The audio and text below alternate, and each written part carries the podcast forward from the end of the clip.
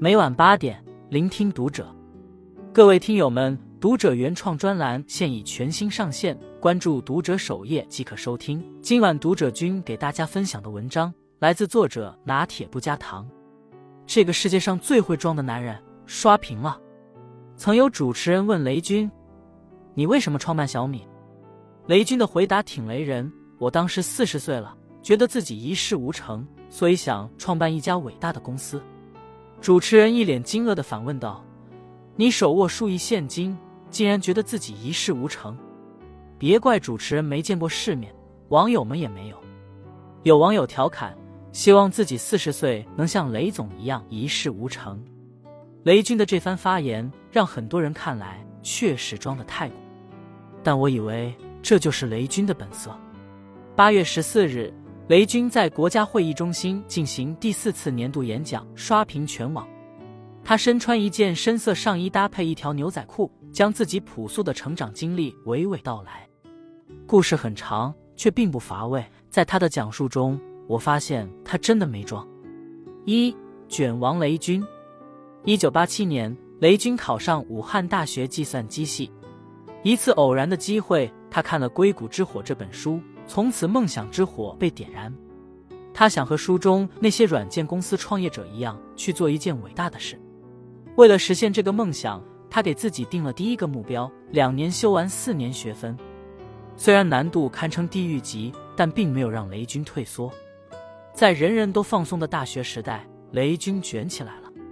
他每天第一个到达教室，坐得离老师最近，方便抢答老师提出的问题。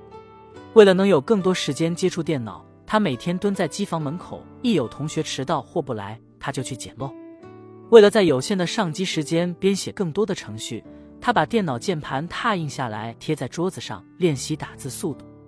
天道酬勤，靠着极致的行动力，雷军在大学第一年取得了全校第一的成绩。即便小有成就，雷军卷的步伐也没停止，甚至变本加厉。有一天。雷军在准备午睡的时候，看到舍友在看书，那一瞬间，他就像被针扎到一样，猛地清醒，一咕噜爬起来。别人在看书，而我在睡觉，万一他们学的新东西，我不会咋办？从那以后，雷军放弃了午休，时刻绷紧神经。我特别害怕落后，担心一旦落下就追不上。极强的危机意识，不得不说也是天赋。充分利用生命里的每一分每一秒。如果说卷有等级，雷军绝对是卷王之王。不同的是，他不卷别人，只卷自己。靠着跟自己死磕到底的精神，他如愿以偿完成了两年修完学分的目标，开始思考追梦之路的下一步——创业。二，先干了再说。雷军的创业都是抱着先干了再说的心态开始的。最初，他凭借一腔热血，和其他三人一起创办了一家公司。卖电脑、写软件、打字复印，五花八门的业务，他们把想得到的做了个遍。一开始还能挣点钱，可随着业务不断开拓，反倒挣不到钱了。最后不得不以关门而告终。雷军的第一次创业就这样平平淡淡的散场了。但雷军的心态并未受影响。毕业之后，受到裘伯君邀请，雷军进入金山。这是雷军的第二次创业，本想干出一番大事业。却没料到让金山陷入巨大危机。一九九二年，微软进入中国市场，为了与之抗衡，雷军想要开发一套新的办公软件——盘古。抱着将盘古推向辉煌的憧憬，雷军等人干劲十足。他们拿出公司所有的家底，历经三年时间，终于完成盘古。雷军脑海中幻想，产品上市那天一定要举办一场盛大的庆功宴。没想到。盘古的销量将所有人的心情打入谷底，连预期的十分之一都没有达到。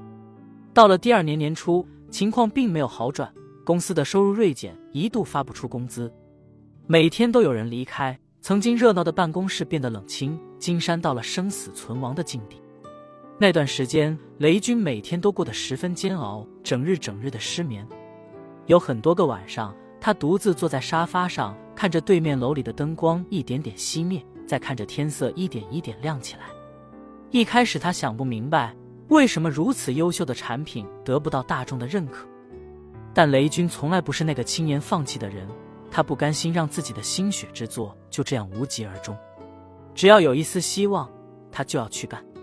就像他自己说的，那些可能看起来很远、很了不起的目标，也许并没有那么难。你去试一下，说不定就成了。抱着豁出去的心态，他决定一竿子捅到底，到前线销售市场去一探究竟。三放下荣耀，你能想象一个公司的 CEO 跑到门店去干销售吗？雷军就这样做了。他到了门店，像一个初入职场的小白一样，跟着金牌销售学习。短短几天时间，雷军便发现了销售的玄机。一个好的销售，不是让客户明白产品，而是让用户舒服的接受产品。抓住了这个点，雷军开始专注于客户的需求，秉持着以客户为先这个理念，金山开发出了多个爆品，并日渐蓬勃。很快，金山找到了活下去的路，并成功上市。可金山走上了梦想之地，雷军却没有了梦想。金山是一座山，金山上市给我一种攀登珠穆朗玛峰的感觉。金山上市的那一天，公司上下欢呼雀跃。作为金山 CEO 的雷军也实现了财务自由，可他很沮丧。他在一次拓展训练中说自己不容易，大家不容易，活得太窝囊。说着说着，竟潸然泪下。很多人不理解雷军，明明已经身价上亿，站到了很多人不可望也不可及的高度，还有什么不满意的？这不就是凡尔赛吗？可能这就是雷军之所以是雷军的原因。他累死累活了很久，才终于登上高峰，还没喘口气，就发现曾经恳求金山收购的腾讯早已家大业大，其他互联网企业也都弯道反超，这让雷军怎么高兴得起来？他陷入新的自我怀疑之中。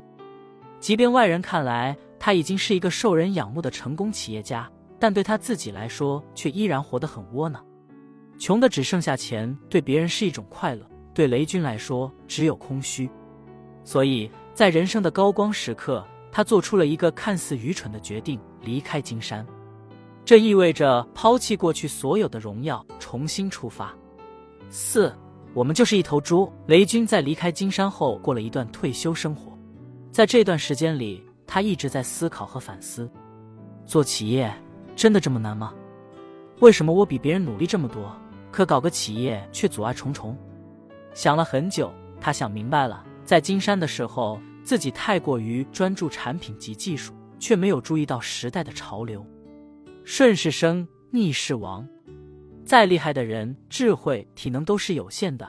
如果想要获得大成就，需要依赖环境和机会。雷军悟了，他在武大的梦想又重新燃起，他准备顺势而为，再搏一次。二零一零年，北京中关村早上十点，十四个平均年龄四十岁的老男人聚集在此，雷军给每人盛了一碗小米粥，碗高举，众人一口饮下，小米就此诞生。创业如跳悬崖，我四十岁还可以为我十八岁的梦想再赌一回。这是雷军第三次创业。赢得毫无悬念。创办小米的这些年，雷军一直把自己当做猪，他保持着猪的姿态，对创业始终抱有敬畏之心。他想象自己一直躺在地上，只有不断往前冲，才有可能飞起来。他秉持着猪的谦卑，用心打磨产品，从软件开发到供应链寻找，事无巨细，只为做出用户最满意的手机。那时候，智能手机刚在全球范围内崛起。国内外品牌商如波涛般涌入中国，雷军给自己定了一个很唬人的目标：做全球最好的手机，只卖一半的价钱。二零一一年，小米手机正式推出，一经出世就成了业界黑马。原计划销售三十万台的小米手机 M 一，最终卖出了七百万台。从那以后，小米势如破竹，节节高。凭借对智能手机行业的精准预测，对产品的极致打磨，雷军成功了。后来，雷军谈及小米成功的原因，说出了那句广为流传的名言：“只要站在风口，猪也能飞起来。”从大学至今，雷军始终把梦想的位置放得很高，把最好第一挂在嘴边。不敢想，哪敢做？没有最好，只有更好，始终是雷军认同的理念。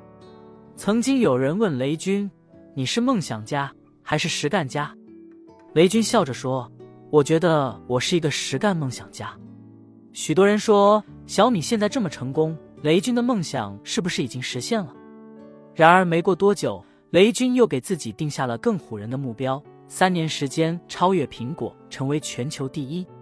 这宏大的梦想和使命必达的决心，让网友发现，原来雷军从来没变过，自终始至终都是那个自带凡尔赛体质的实干梦想家。PUA 别人是人，PUA 自己是神。在 PUA 自己的路上，雷军独孤求败。他不是装，他只是说出了心里话。关注读者，感恩遇见。